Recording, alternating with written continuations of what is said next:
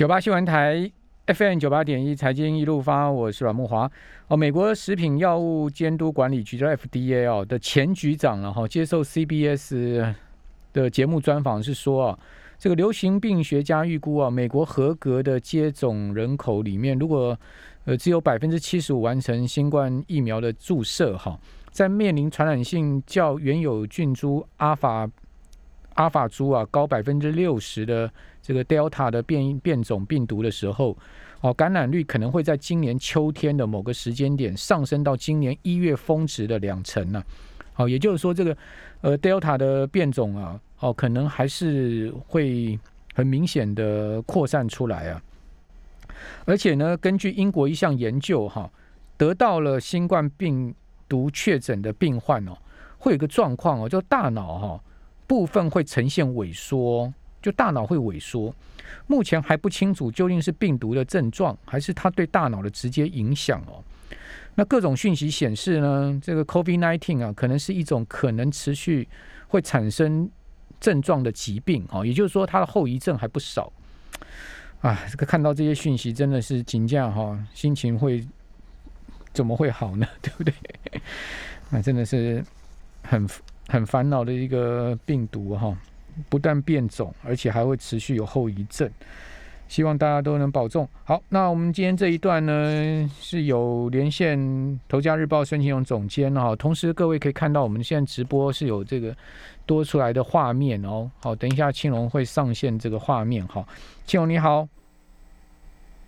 庆荣在上线吗？哎，这个庆荣还没上线哈。好，那至于说。美国疾病管制预防中心 CDC 的数据显示，哈，呃，截至到美东时间的六月二十号的上午六点整啊，哦，美国十二岁以上的人口中呢，已经有百分之六十二点四至少施打过一剂新冠疫苗喽，哦，有百分之五十二点八已经取得完整的保护力，哦，所以美国在这一方面的脚步啊，打疫苗脚步真的是领先全球了哈，呃，至于说这个 C，我们刚刚讲说美国 CB。呃，这个 ABC News 早安美国节目专访啊，美国 CDC 主任的时候啊，哦也说了，这个美国 CDC 的这个主任啊，也说呢，最初在印度发现的 Delta 变种新冠病毒，很可能然后会成为美国的主要菌株啊，就是主要的传染的新冠的问题啊。那 CDC 的数据显示，Delta 病种啊，现在已经至少出现在美国四十一个州了。好，美国现在目前是全面解封嘛？哈，哦，庆龙在线上了嘛？哈，庆龙，呃，听得到我的声音吗？庆龙你好，好，还我没有看到画面出来，但是呢，呃，庆龙是好像听不到我的声音，是不是？好，那我们再请我们的工作同仁帮我们把声音给接上哈。好，那美国的国家卫生研究院啊，就 N I H 啊，正在观察罕见的突破性的感染。什么叫突破性的罕见感感染呢？就是接种过疫苗之后让人遭到感染，哦，这个叫做比较罕见的突破性感染哈。他在观察什么？他在观察说这种感染有没有上升的趋势，也就是说打疫苗到底有没有用这件事情呢？变成是呃现在另外一个研究方向。我们当然希望打疫苗一定要有用嘛，不然那打了疫苗没有保护力，那打了疫苗干嘛？对不对？所以说。这个是美国现在目前的在关注方向，所以美国现在关注几个方向哈。第一个呢，就是变种病毒会不会呢，呃，扩大的感染哦，呃，扩大的传播。第二个呢，就是打了疫苗之后的效力到底是如何。好，还有就是呢，这个关注现在目前，呃，得到新冠之后的后遗症。好，比如我们刚刚讲说这个小脑呃大脑萎缩的问题。哦，还有就是我也知道，就是说可能会有喉部麻痹的问题。哦，这个喉部麻痹你不要小看它。是一个小问题哦，他可能会没有办法发出声音啊，讲话。哦，甚至呢，这个吃东西还要用这个鼻胃管哦，哦，所以喉部麻痹也是新冠的一个后遗症，出现这个问题部分哦，部分会有这样的后遗症，好，所以现在关注这个新冠的疫病的后续还蛮多的哈，好，那呃，至于说哥伦比亚大学的梅尔曼公共卫生学院的临床。病的教授哈，他们也说呢，可以预期的是，未来几个月会出现哦，能够逃脱疫苗诱发免疫力的新的变种哦，因为病毒正面临来自于大规模疫苗接种的压力，所以病毒它本身也要去对抗这个大规模呃疫苗的接种。好，就是说这就是一个自然界的生存的竞赛。好，这个人跟病病毒的还有疫苗之间的一个竞赛。好，那至于说世卫组织就说了，Delta 的变种的病毒呢，已经扩散到八十多个国家了。妈呀，八十多个国家，全世界一半的国家已经是有这个新冠变种病毒了。那当然，大家又担心说台湾会不会有？好，那今天呃也看到消息了嘛，就是说澳门不是有一个台湾入境的旅客哦，已经是确诊是这个所谓的 Delta 病毒了吗？好，那庆龙在线上嘛，哈，庆龙是莫华哥好，各位听众大家好，阿弥陀佛，终于把你接上了，我已经。我已经那个新闻讲到不能再讲了。不会不会。好，你今天要跟我们来讲一下那个呃，今天台股的整个状况嘛？就联准会最新的动态影响到美股的下跌嘛？哈。对，因为其实呃，联准会其实在上周四六月十七号的这个利率决策会议的结果显示啊，其实二零二三年的升息的讯号其实是相当的一个明确了。而受到这个消息的一个影响，其实我们看到美股四大指数上周五其实都出现了重挫的走势。嗯，那跌幅最大的其实是跟台股联动性最高的费城半导体下跌了二点四四个百分点。那另外道琼也下跌了五百三十三点，跌幅是在一点五八个百分点，收在三万三千两百九十点。嗯，那其实。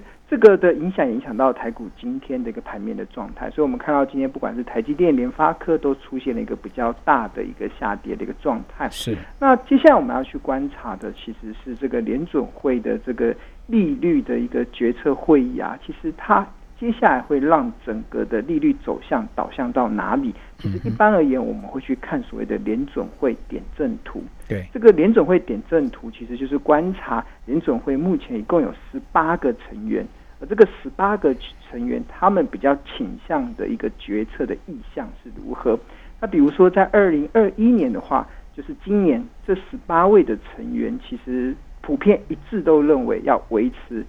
现在目前的利率是零到零点二五 percent 不变。嗯，那到了零点，呃，到了二零二二年的时候，认为要维持零到零点二五 percent 这个的基准利率只剩下十一位。那其中有五位认为要升息到零点二五 percent 到零点五 percent。对，另外的两位要认为要升息到零点五到零点七五 percent。是。那大家市场今天跟上个礼拜五反应比较大是二零二三年。二零二三年其实。赞同维持零利率的水准只剩下五位，其中两位认为要升息到零点二五到零点五 percent，嗯，那三位认为要升息到零点五到零点七五 percent，嗯，那另外有三位认为要升息到零点七五到一 percent，那最后有三位认为要升息到一 percent 到一点二五 percent，嗯嗯嗯，还甚至还有两位认为要升息到一点五到一点七五 percent，所以看起来大家。目前在看这个联总会的这个利率动向的时候，其实因为由于二零二三年整个的这个决策会议的点阵图啊，中位数其实已经上升到零点五到零点七五 percent，所以似乎已经可以预告二零二三年的时候联总会升息已经是势在必行，升两码。对，那长期利率的目标一样不变，依然是二点五 percent。嗯嗯。那首先我们要回到，假设联总会它出现了升息，对市场。会有什么样子的影响？对啊，那影响的部分其实最主要的原最主要，如果是股票市场啊，其实最主要的其实会影响到股票的估值，嗯，这个会大幅的做一些调整，嗯，那呃很多人都一直无法理解为什么联总会的升息，它可能大家直接的一。大家直接的这个认为都认为，可能联总会升息就影响到资金的宽松嘛？是跟那个如果是升息的话，可能市场的资金会变得比较吃紧一点，就会影响资本市场的资金的动能，这是大家普遍的看法。对，但是真正其实联总会升息啊，其实影响股票市场的，除了资金的多寡之外，还有一个很重要的就是股票的估值。嗯。会出现很大的改变。那基准利率是无风险报酬吗？对，一般我们在看呃股票，任何一家公司、任何一家企业啊，他们都有他们的合理的价值。如果从财报分析来计算的话，那呃从国外啦，或者是一般的法人机构，普遍比较会使用的这个呃计算股价估值的方式，大部分都是用。一一家企业未来二十年的现金流量，然后去做一个折现回来的一个计算的一个总和。嗯，那举例来说，假设一家企业它可能每每年可以赚十块钱，假设每年赚十块钱，那连续二十年之后，那表示它二十年下来，它就可以赚到呃十乘上二十，赚到两百块。对，那那就可以估它未来这家公司，就是未来这家公司二十年，它可以创造两百块的现金流量，所以它的价值大概就是两百块。但是第第十年的赚同样赚十块，跟第二十年同样赚十块，它其实意义是不一样的，因为每一年都会有通货膨胀，对，那么还会有所谓的风险的营运的一些风险，所以一般我们在算这个估值的时候，其实还会给一个折现率，是，就是把它折现回来。那折折现率有两个部分，一个其实是风险贴水。一个叫做无风险利率，嗯嗯，那风险贴水大概就是每个每家企业会不太一样，但是无风险利率大家用的都是一样的东西，基准利率。就是用呃各国央行的基准利率，嗯嗯，所以换言之，大概。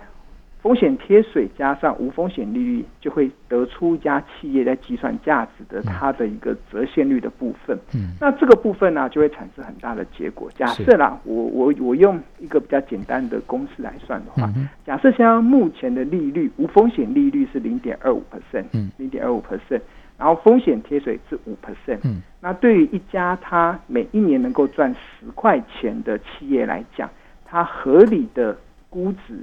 二十年的现金流量折现回来就是一百二十二块，嗯嗯，这个是指利率在零点二五的时候所所呈现出来的股票的价值。OK，但是如果今天的利率上升到我们上升到一个比较大的绝对值，上升到两趴好了，对，哦，那不得了了，对，那就是呃折现率就会从原本的。呃，五点二五 percent，呃，五点二五 percent 就五 percent，五 percent 的风险贴水加零点二五的无风险利率，变七了，变成七了。那这家公司相同的企业哦，一样都是赚十块钱，但是它未来二十年的现金流量折现就会从原本的一百二十二元下降到一百零五元。OK，这个其实这个往下差很多喽，这样的多人就是这个股票要下去修正的压力。好，这个其实就是所谓巴菲特人这个。企业的内涵价值的投资策略嘛，哈，好，我们这边先休息一下，好，我们等一下回来再继续跟孙庆勇总监连线。九八新闻台 FM 九八点一财经一路发，我是阮木华。哦，我们今天这个现场啊，好几个人搞得人仰马翻呐，好，就 为了跟呃孙庆勇连线，能出现画面。好，所以你看到我们电台不断的在精益求精啊。之前的话都是摆一个板子 都不会动，然后现在有会动的。好，所以刚刚连线上面，因为今天是第一次呃这个试图呃我们这样来做哈，所以会有一些 delay 啊，也请听众朋友这个稍微包含一下。好，以后我们熟练了哈，就可以。跟我们的来宾连线的时候呢，就可以用这个视讯的方式哦，同时也可以让我们的听众朋友看到我们连线的来宾嘛，哈。像我就好久没有看到庆龙了，觉得说，哎，以前你都来到现场看你都不觉得很珍贵，现在看你觉得很珍贵，哦，所以人不就这样子吗？当没有了就失去了，才知道有有的可贵嘛，是不是？啊，所以大家现在都体会了，以前我们不用戴口罩的日子是多么可贵，是吗？好，那青龙，对不起啊，请你继续啊，把你刚刚要跟我们讲的，再我们再讲更详细一点。对，刚才有提到说，其实联准会升息啊，其实它会影响的其实两个部分吧，一个就是资金市场的资金的动能，另外一个就是股票的估值会出现一个比较大的一个变化。那我们刚才用这个，如果是风险无风险利率是零点二五 percent 来做计算，然后风险贴水是五 percent 的话，对于一家能够一年赚十块钱的企业来讲，它的合理的股价就是一百二十二块。但是如果今天联总会将基准利率，就是无风险的这个利率啊，杀拉升到两 percent 的话，那其实相同一家公司哦，完全没有任何的市场的。条件的改变的情况之下，它的股价的估值就会从一二二下降到一零五。是，所以这个少掉了这个十七块的这个股价的一个减损，其实就是市场其实在反就在反映这一次林总会在升息的一个呃。的趋势之下，大家做的一个市场的反应。那科技股会跌比较多，是因为科技股的涨幅也是过去涨幅比较大的，所以自然呢，它的修正的压力就会比较大。嗯嗯。所以这就是我们在看这一次的一个呃联总会，它可能出现升息之下对市场的冲击。但是重新再回来啦。我觉得最近股市的跌啊，跌扯到二零二三年联总会要升息这件事情，是有一点扯，有点扯得比较远，因为这个事情发生的时间可能会落在二零二三，今年才二零二一年而已，所以我觉得。真正我自己在看啊，台股今天的一个下跌两百多点，嗯嗯，然后盘面中除了航运股之外，其实大部分的股票都跌了，算是稀里哗啦的。我觉得这个跌的真正的原因，反而我觉得跟联总会的这个可能只是一个其中的一个原因，但是我觉得真正的原因就只是短线涨过多了，修正需要修正，对啊，对啊，因为其实这一波两千点上来了嘛，对啊，这一波台股的短线已经从五月十七号的最低点一万五千一百五十九点，快速的走升到上周五九呃六月十八号的最高点一万七千四百一十七点，是。短线已经急涨了两千两百五十八点，嗯，所以自然而然就会该出现回档休息的走势啊，所以我觉得大家不用太过度解读。可能今天的下跌，或者是接下来几天的一个回档修正，我觉得这个都是短线涨了两千两百五十八点之后该有的一个回档修正的一个表现。因为毕竟休息都是为了走更长远的路。那当然，大家会更关心啊。其实，如果这一波回档修正之后，台股有没有可能会出现翻空的趋势，或者是呃，或者是一个比较大的修正风险？我觉得要从几个面向来看啊，我认为其实中长期的大幅修正的风险其实并没有这么大。其实主要有两个原因，第一个其实就是台股的这个整体的本益比。其实整体台股加目前的整体本益比啊，因为今年的第一季获利出现了大增的一个状态，所以在上周五六月十八号的时候，其实已经下降到平均下降到十八点一一倍。这个数字跟今年年初的时候一开始，诶，今年年初的时候，台股的平均本益比其实有曾经有来到快二十四倍来看的话，这个从之前有来二十四倍，现在已经下下降到十八点一倍。其实看起来，其实呃，本益比的一个相对的一个修正，其实已经看到一个明显的状态。嗯，这就是我们的企业获利的大幅提升嘛。那第二个其实就来自于台股的基本面展望。那其实四月份的外销订单年增率是四十二点六 percent。对。那五月份的外销订单应该今天经济部公布了，公布了，应该是。呃，我还没看到数字，应该一一到一到五月份是四十一趴嘛？对，那五月份的话，应该五月份差不多，哎，我记得是二十几趴了。二十几，嗯，呃，大概反正就是，等下我再看一下。对，对你请说。呃，五月份的外销，五月份是五月是三十四趴的年增啊，三十四趴的年增，连十五连十五个月增长。对，所以其实四月份的外销订单年增四十二 percent，五月份的外销订单也超过三成以上的年增率。所以这个的当外销订单，其实它还没有反映在一家公司的营收跟获利上哦。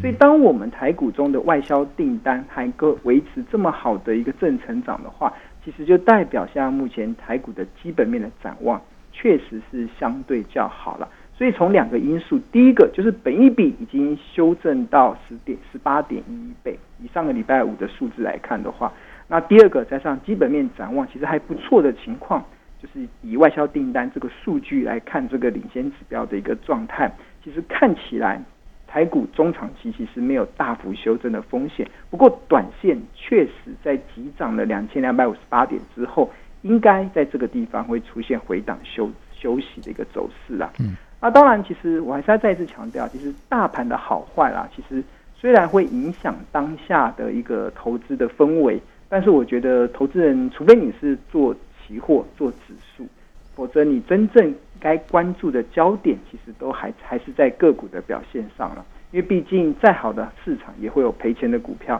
再坏的行情也会有赚钱的标的。所以与其去烦恼大盘的上上下下，还不如把焦点放在个股身上，可能还会比较实在一点。好，那那至于那个大摩出了那个台积电的报告利空报告，你看法如何呢？呃，台积电的利空其实从几个面向来看，其实呃，第第一个，大家呃，我觉得接呃，整体来讲啊，其实我认为台积电今年的 EPS 二三点三应该不会有太大的问题，明年上升到二十六块，应该也不会有太大的难处。所以，如果以台积电呃合理的本益比大概落在二十七倍来看的话，其实二十三点三的 EPS 乘上二十七倍的本益比，大概六百二十九元，大概就是台积电今年的合理的股价的一个目标价。然后明年如果以二十六块的 EPS 的话，乘上二十七倍，大家就可以用计算机算出来，大概在呃应该是二十七倍，应该是七百七百零二块吧，如果印象没记错，七百零二块应该就是台积电明年的该有的一个股价的一个。反映获利一个状态，但是台积电现在目前其实我觉得它唯一的风险就是有没有可能被调调整本益比，就是本益比往下修正，就是因为过去大家知道台积电的本益比其实是呃和过去啦，法人在二零一八年以前还是给二十倍，然后到现在才拉升到二十七倍，那未来有没有可能去调整台积电的？有没有可能呢？我觉得是有可能的。为什么呢？因为会调整本一比就有两个，折旧摊折旧摊体的问题吗？呃，对，一个部分是一个部分，刚好提到那个联准会利率决策会，当他们所有的如果呃无风险利率开始被调整的时候，它这无风险利率调整之后，所有的股票的这个所谓的估值都会进行调整，那当然就会反映在本一比的调整上。那第二个部分就是台积电的这个呃，应该说它的竞争力。有没有可能被其他的同业追上？那这个其实是要关注。那目前看起来，Intel 跟三星是来势汹汹嘛。那 Intel 在美国的部分，可能会让台积电整体的竞争优势没有办法这么强烈的展现出来的话，可能会有一可有点可能会被调整本益比。所以先前我在莫华哥的节目中跟大家分析，就是台积电赴美国设厂。它有可能会被调整，就是它的本益比，是因为这个其实对台积电来讲，可能不一定是最好的选择，但是是它不得不的选择。那它赴美国设厂，大幅成本会大幅上升嘛，所以这个就会影响到它整体的一个评价。但不管怎么样，其实我觉得台积电明年到二十六块的 EPS 应该都是有机会。那现在更好的投资标的是什么呢？呃，更好的投资的标的，当然台积电好，但是它不会是最好嘛，对不对？呃，台以现阶段来讲嘛，现阶段的部分，其实我觉得从，因为我看到最近大家都在讨论航运股嘛，对啊，就 明天杨明又要被关紧闭了，要关紧闭，是今年第四次被关紧闭了，真的是奇葩了，越关越大尾这样子，哦，每一次进去就是出来就是升级了，对，越大，这就是那个人家有说那个对关紧闭反而越关越大尾，对。那其实我想要讲了这一波的航运股，因为这个今天航运股资金已经占到大盘的四四成了，甚至盘中还一度到五成了，这样我觉得这是大家蛮关注的。那我个人呢，因为我个人手中也有有也有也有航运股，对，那我自己在做这个判断的时候啊，其实我觉得有几个方向，我我用我自己的做法可以提供给大家去参考。第一个就是我不会去预设高点。除非月 K D 出现了八十以上死亡交叉，嗯，这个其实蛮明显了。像今年，我觉得有个蛮明显，八十以上死亡交叉，它已经跌一大段了。呃不呃一大段，但是不要预设高点，因为我觉得今年有一个族群蛮明显，就是面板面板股族群。五月份的时候，友达、群创、彩金全部五月底出现八十以上死亡交叉，所以这个这个是一个族群性可能由多翻空的一个讯号。这个中长线的了哈，对中长线的。那第二个，如果你想要可能要卖在比较相对的高点的话，那我们用财报分析，你就要重新去计算出它合理的股价。嗯，那财报分析要计算合理的股价，大概就是用它的预估的 EPS 去乘上预估的本益比。那这个时候，因为当这类的族群出现那种短时间内结构出现大翻转的，过去的数字已经没有用了，你一定都要用预估值，因为过去不管是用。过去的 EPS、过去的本益比，或者是用即使是用过去的平均值来讲，其实都会出现失真的一个状态，所以只能呃用未来。就是现在要给航运类股什么样的本益比，这很难。对我来讲啊，对我来讲，我自己在计算，其实我会给就是以阳明或者是长隆来讲的话，因为阳明跟长隆大概。今年的获利预估大概可以来到二十到二十一块左右，不止哦，可能不止，呃，可能不止。但是我用二十到二十一块，如果以二十一块了 EPS 来预估的话，我个人其实认为它的合理给它的预估本益比大概就八到十倍。嗯，所以就是二十一乘上八到十倍，那也差不多了。今天姚明已经一百六了，呃，在还还有还八到十倍嘛，所以还是会有十倍这个机会，对吧？嗯嗯。所以其实因为我呃。这这一波的景气的这个应该说货这个航运的大大回升啊，大大大多头这个景气，我觉得任何一个所有的操作都是一样，不要预设高点。好，那有一个依据，其实让大家去做判断。好，呃，非常谢谢申庆荣总监，呃，也谢谢听众朋友阮木华，我们明天再见喽，拜拜。